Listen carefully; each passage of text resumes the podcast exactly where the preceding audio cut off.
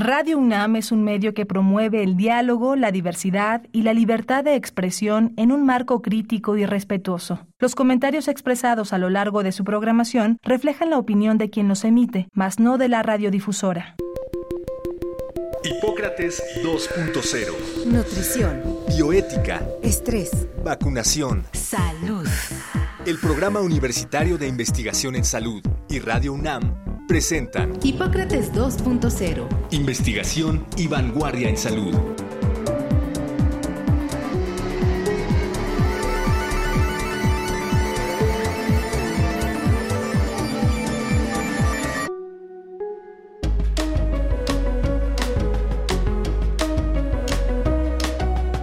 Hola, ¿qué tal? Bienvenidos a Hipócrates 2.0. Yo soy Mauricio Rodríguez. Como cada semana les doy la más cordial bienvenida. Muchas gracias por estarnos acompañando aquí en Radio UNAM. En el programa de hoy vamos a tener una mirada privilegiada, una voz conocida. Vamos a platicar eh, sobre la pandemia en el consultorio de psicología. Y para eso invité al maestro Omar López Vergara. Para los radioescuchas más leales de este programa, se acordarán que los primeros dos años el programa lo hicimos juntos Omar y yo. Y después ya él tomó camino por otros rumbos y pues ahora le pedimos que nos, que nos viniera a ayudar a entender qué está viendo desde donde está. Porque pues siempre, siempre su mirada y su, sus observaciones fueron importantes en el programa. Así que Hoy, hoy tenemos invitadazo de lujo Omar López Vergara, es psicólogo clínico, maestro en psicología por la Universidad de Liverpool y maestro en terapia familiar por la Universidad de Barcelona. Es terapeuta cognitivo-conductual certificado por el Instituto Albert Ellis de Nueva York y el Instituto Beck en Filadelfia y psicoterapeuta y socio del Centro de Interdisciplinas Cognitivo-Conductuales que fue fundado por los doctores Héctor Pinedo y Enrique González Ruelas y además es profesor de la cátedra de terapia cognitivo-conductual en el Instituto Tecnológico de Monterrey. Y pues nada más darte la bienvenida, Omar. Muchísimas gracias por aceptar la invitación. Bienvenido a, tu ex casa. Mauricio, no, muchísimas gracias por la invitación. Efectivamente me siento en ex casa, me siento muy bien de regresar al programa. Eh, para todos los radioescuchas que me recuerdan, pues saludos. Aquellos que no me recuerdan, pues a ver qué les parece la transmisión de hoy. Espero que sea interesante. Sí, claro que sí. De hecho, pues eh, queremos que, que, nos ayudes a, pues compartiéndonos un poco qué has estado viendo en este, pues ya un poco más de un año de encierro y de pandemia, porque pues tú tienes una mirada ciertamente privilegiada por estar en, en un consultorio de psicología. Eh, seguramente pacientes nuevos, seguramente pacientes eh, diferentes, eh, ya de tiempo que, que, se modificaron sus, sus problemas, que se, pues que se, ya, ya nos dirás que hay más o menos, pero ¿por qué no nos cuentas un poquito cómo, cómo has visto la, la pandemia en tu, en tu consulta? ¿Qué, en qué, ¿Cómo podrías resumir más o menos en qué anda? Pues hay muchísimas cosas, Mauricio, que notar. En primer lugar, está esta migración que se ha dado eh, a las plataformas digitales, sobre todo a Zoom, que se dio desde un inicio y que los pacientes en un principio eran un poco renuentes a cambiar a Zoom. Ya teníamos algunos pacientes que veíamos que estaban en otros estados o incluso en otros países, eh, que veíamos por Zoom, por otras plataformas electrónicas y estos pacientes, pues a veces les gustaba más bien ir al consultorio, como que las terapias por Zoom eran vistas como el último recurso, como si no puedo llegar o hay mucho tráfico eh, o estoy en otro estado. Y, bueno, ahora se volvió eh, lo que prevalece, 100% de mis pacientes, desde luego los, los veo en este momento básicamente por Zoom eh, hay que hacer notar, es un dato importante, que ya la investigación había señalado, particularmente en el caso de la terapia cognitivo-conductual, eh, que los resultados en los tratamientos de pues, las patologías que se han estudiado, por decirles de algún nombre, digamos, las más clásicas, las que más se ven, eh, depresión, ansiedad, trastorno obsesivo compulsivo, este, algunas cuestiones familiares, eh, funcionan igual, es decir, los resultados y los, los tamaños de efecto en los resultados benéficos de la psicoterapia son prácticamente los mismos que la terapia presencial. y esto es algo que, que, se ve en la consulta, donde pues ahora que se empieza a regresar un poquito y algunas personas ya están vacunadas y tal, eh, pues ya no están queriendo regresar al consultorio, como que dicen yo, yo estoy muy cómodo, muy cómoda por, Zoom, yo ya no quiero regresar, ya no quiero ir eh, estar en el tráfico, eh, entonces pues en el momento en el que regresemos finalmente al consultorio, el tiempo que tenga que pasar para ello, yo creo que vamos a tener un modelo finalmente híbrido, en el cual pues a ojo de buen cubero, digamos que 50% de los pacientes los veremos por Zoom y 50 de, de manera presencial, ¿no? Ha sido, ha sido interesante de hecho, también, sí. No, de hecho pensaba como que quizá la limitante máxima, obviamente es, es, la plataforma, ¿no? Y tener la capacidad, pero también hay una parte de, de privacidad que no estoy seguro de que se logre siempre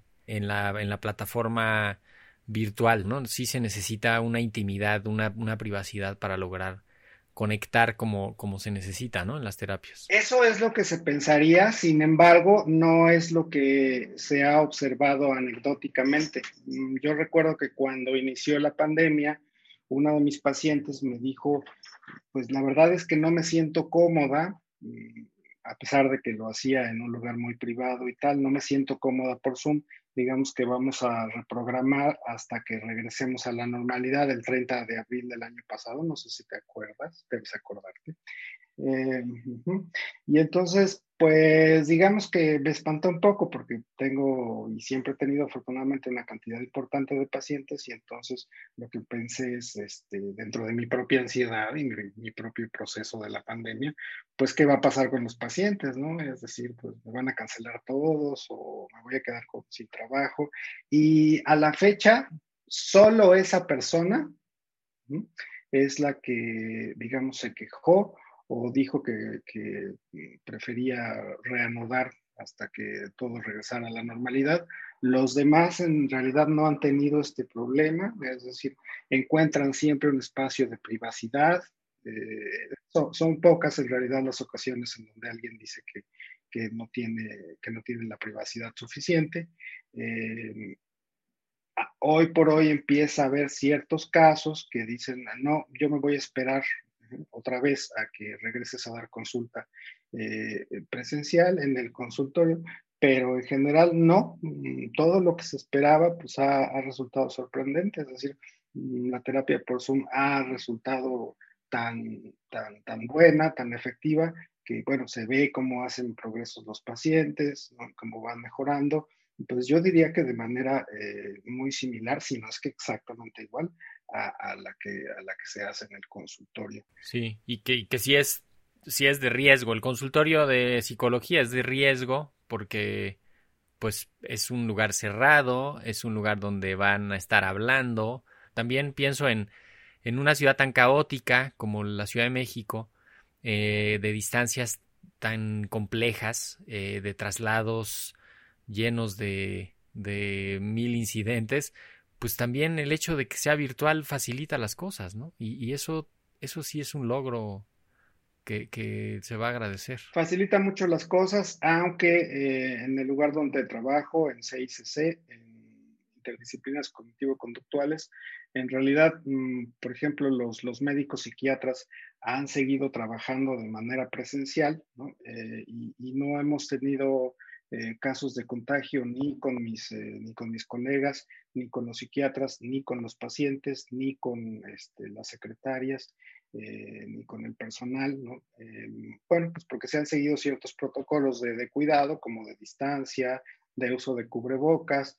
tú sabes más del tema, por supuesto, pero pues he estado leyendo artículos respecto a que el uso de cubrebocas consistente y más la sana distancia, pues resulta ser bastante protectivo. Claro, pasan cosas. En, en, psicoterapia, pues uno está hablando y hablando y hablando eh, de repente, pues porque es la realidad, alguien puede soltarse a llorar y si se suelta a llorar, entonces el, cubrebocas le va a ser muy incómodo y de repente va a decir, oye, me lo puedo quitar y es un poco complicado decirle, sí, no, se va a sonar. no, te, exacto, se va a sonar, no, no, no te lo quites, no, no, espérate, no llores. Entonces, en realidad, este, pues se ha vuelto muy cómodo. Yo, yo te podría decir que más bien lo que a mí me pasó a mí en particular es que pues nos, empezamos a sentir incómodos con, con, el uso del cubrebocas y sobre todo porque eh, pues en los últimos tiempos me he dedicado más eh, a hacer cuestiones de intervenciones familiares y pues en las intervenciones familiares tiene que estar presente el papá, la mamá, la abuelita, entonces, está en un consultorio donde entran todos y salen todos y luego entra todo un grupo, pues después es una cosa bestial, ¿no? No, y, el, y finalmente el cubrebocas también te esconde el rostro y, hay una serie de expresiones que en las terapias se interpretan, se,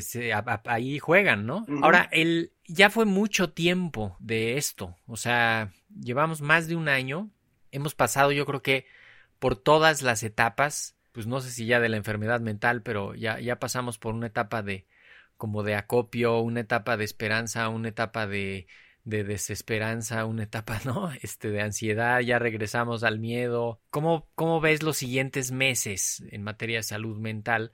¿Se está previendo una ola de enfermedad mental así, pues como la pandemia atrás, ¿no? Que ahí viene atrás. ¿Tú qué piensas de eso? No lo sé. Eh, cuando eh, surgió la pandemia de 1918, la, influenza, la gripe española, eh, la psicología y la psiquiatría mm, no eran ciencias como tales, entonces no hay estudios que digan qué pasa después de, una pandemia tan grande, ¿no? De algo así, ¿no?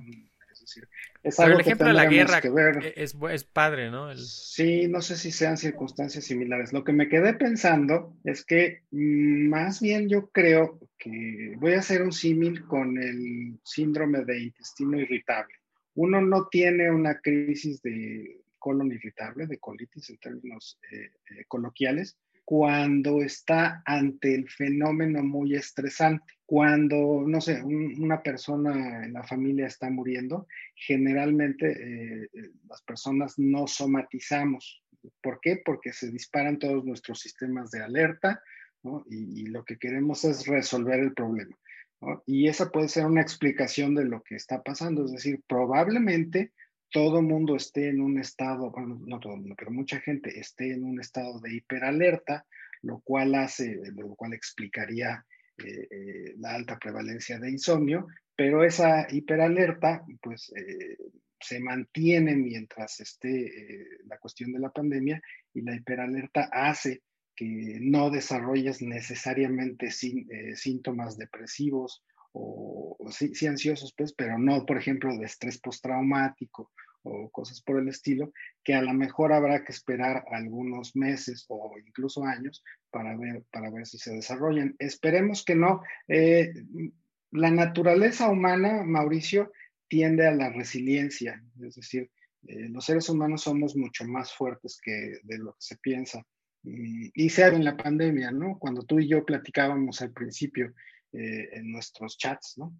Eh, ahí viene, ahí viene, ahí viene, ¿no?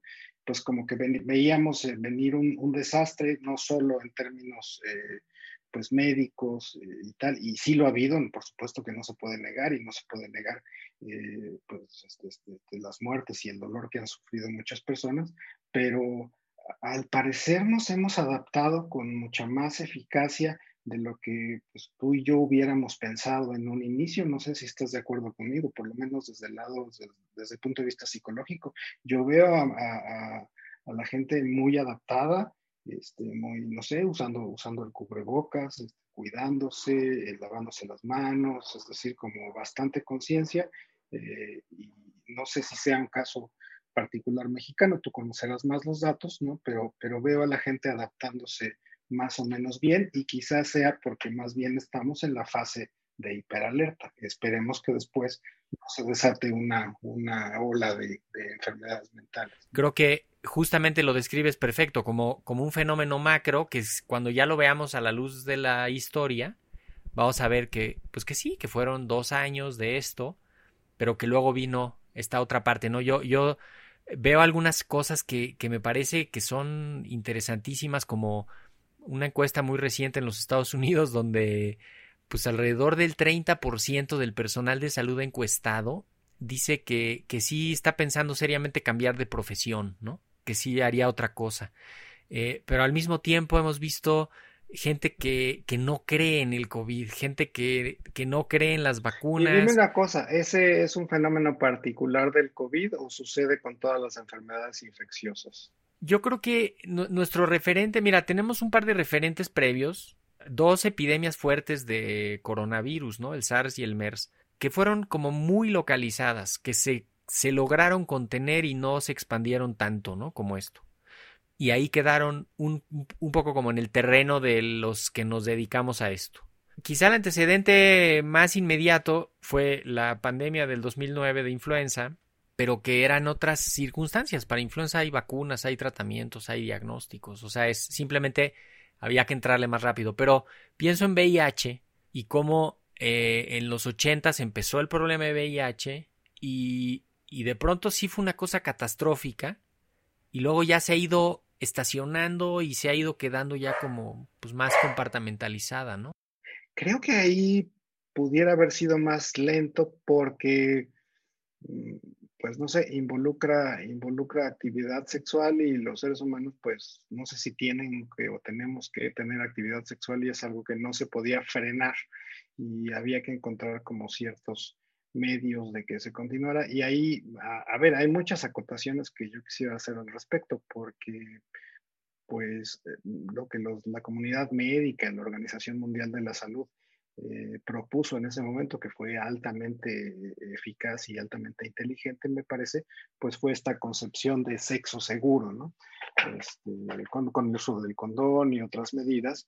Eh, y esta medida, digamos, a caballo, es decir, esta medida eh, racional, ¿no? Es decir, oiga, usted puede seguir teniendo sexo siempre y cuando tenga ciertas precauciones, pues eh, se traslapa un poco a lo que estamos viviendo ahorita, porque pues ahora no se trata de sexo, sino de la vida en sí, de salir a un restaurante, de salir al parque, de salir a correr, ¿no?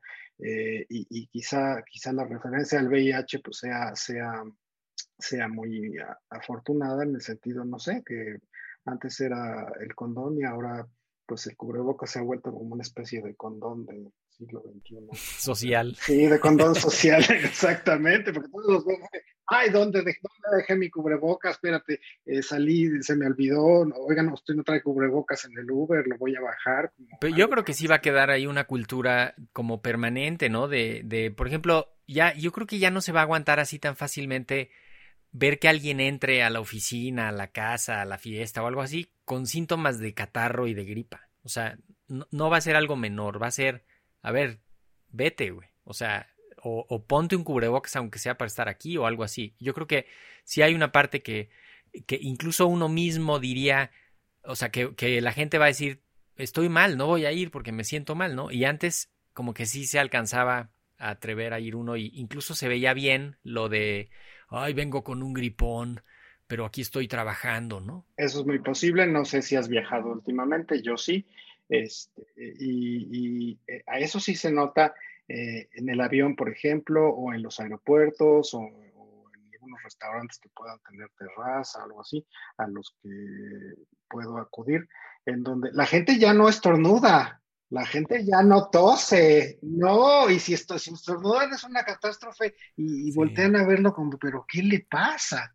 Eh, entonces, e, eso sí se ha notado, no, no, sé si tú te has eh, dado cuenta, este, quizá tú sales más que, eh, menos que yo, pero, pero sí, el ver a alguien estornudar, el ver a alguien toser, eso creo que sí va a cambiar y, y es algo por cierto, que siempre debió haber estado ahí. Me acuerdo de las pláticas que tenía con el doctor Ponce de León, donde la, epidemia de, H1N1, donde él proponía esta cuestión de estornudar en el antebrazo eh, y de repente usar gel y la etiqueta respiratoria, como que él proponía en ese entonces, en 2009, que tenía que ser algo que tenía que quedarse para siempre. Eh, y, en esta ocasión me parece que sí se va a quedar. Vamos, eh, la etiqueta respiratoria de, de, estornudar en el antebrazo, pues es muy lógica y empieza ya a ser absurdo que alguien estornude así al aire, estornude su mano, yo, creo que eso sí se va a quedar. Ahora, Omar, para ir cerrando, quiero nada más que nos, pues que nos dejes una idea final sobre recomendaciones eh, para que la gente que nos escucha pueda un poco tener, eh, pues hacer algo cuando menos en favor de su salud mental. ¿Qué, qué, podrías recomendarle a los amigos radio escuchas? Hay varias cosas. Eh, los medios de comunicación tienen que vender. Y las noticias positivas no venden. Radio, perdón, por, por cierto, ahí Radio UNAM no, ¿eh? Radio UNAM no está en ese. Nosotros no tenemos que que no estamos peleándonos contra eso. No, no, tienen, que, no tienen que vender malas noticias, bueno, pero, pero eso es una excepción. La mayoría de los medios de comunicación tienen que dar un número, tienen que vender determinado número de suscripciones o de revistas o algo así. Y entonces, pues viven de las noticias más o menos alarmistas. Entonces, la, la vacuna de AstraZeneca, ahí va otro anuncio, eh, provoca coágulos. Entonces, todo el mundo empieza a leer esas noticias y se empieza a espantar. Eh, algo que se ha comentado mucho ¿no? es que tratemos de filtrar eh, las noticias que vemos a lo largo del día, no, solo filtrarlas, eh, sino tener un determinado tiempo, digamos 20 minutos o 10 minutos, pero no más para ver las noticias del día y, no clavarse en las noticias, porque las noticias de los medios de comunicación, no, no de todos, pero de muchos, tienen este sesgo negativo. Y, y algo que se puede hacer como ejercicio en casa eh, eh, de manera bastante fácil, es dedicar, digamos, media hora del día a leer noticias positivas. ¿En dónde? Pues en muchos lados, es decir, noticias positivas. Eh, llevamos eh, un eh, mil millones de vacunados, sí, mil millones de vacunados en el mundo. Sí, ¿sí? Salió en hecho, ¿no? Este, qué éxito. Las vacunas están teniendo un éxito impresionante, ¿no? Este, el avance en las vacunas en, en México es tal, ¿no? Este, usted si se vacuna de determinada manera, de la manera correcta, este, pues va a quedar más o menos protegido y ya por lo menos quizá no, no, no tenga que entrar en el hospital. Eh, para 2022 la cosa ya va a estar bastante más estable. Este, eh, eh, es decir, siempre hay noticias positivas, ¿no? Este, y, dedicar un tiempo a, a, las noticias positivas hace, hace una diferencia. el ejercicio, el ejercicio es importante, mm, lo platicábamos cuando estaba en el programa, que yo era una persona absolutamente sedentaria y ahora sí hago ejercicio. Curiosamente, en la pandemia es la primera vez en mi vida que hago ejercicio regularmente. Hay una frase en psicología que me gusta mucho que dice eh, que a los psicólogos nos interesan los cambios pequeños, no los grandes. Y entonces, pues empezar a hacer 10 minutos de ejercicio, si eso se sostiene, mm, pues eh, en un par de meses se desarrolla un hábito y entonces este, pues ya tenemos a personas haciendo ejercicio y pues previniendo eh, subir de peso eh, y, tal, ¿no? Entonces, este, pues se pueden hacer varias cosas en casa, entre, te digo, leer noticias positivas, hacer eh, un poco más de ejercicio, a lo mejor tener pues más, más contacto familiar este, positivo, pero, pero insisto, ¿no? Con, con, el enfocarse en cuestiones positivas, ¿no? Por ejemplo, cuando dan los reportes de, de, epidemiología, ¿no? El reporte epidemiológico que dan todos los días, todo el mundo se fija en la cifra de muertos, ¿no? Pero casi nadie se, se fija en la cifra de recuperados. ¿no? Entonces hay que fijarse en los recuperados, que son muchísimos, ¿no? De hecho, el, creo que un, par de, un par de cosas también ahí para agregar eh, a la lista. Lo, lo primero es pensar en que, en que vamos a salir de esto. O sea, creo que eso es importante, ¿no? Eh, pensar en que, en que vamos a salir de esto y no, y no estarse peleando contra lo que está pasando. O sea, de pronto... Eh, hay otra frase en psicología, Mauricio, perdón que te interrumpa, eh, no en psicología, sino particularmente en terapia cognitivo-conductual, que dice que la felicidad no es otra cosa que la aceptación incondicional de la realidad. Sí. Y entonces justo, si te adaptas a esto ahorita, pues no, no quiere decir que ya perdiste y que ya...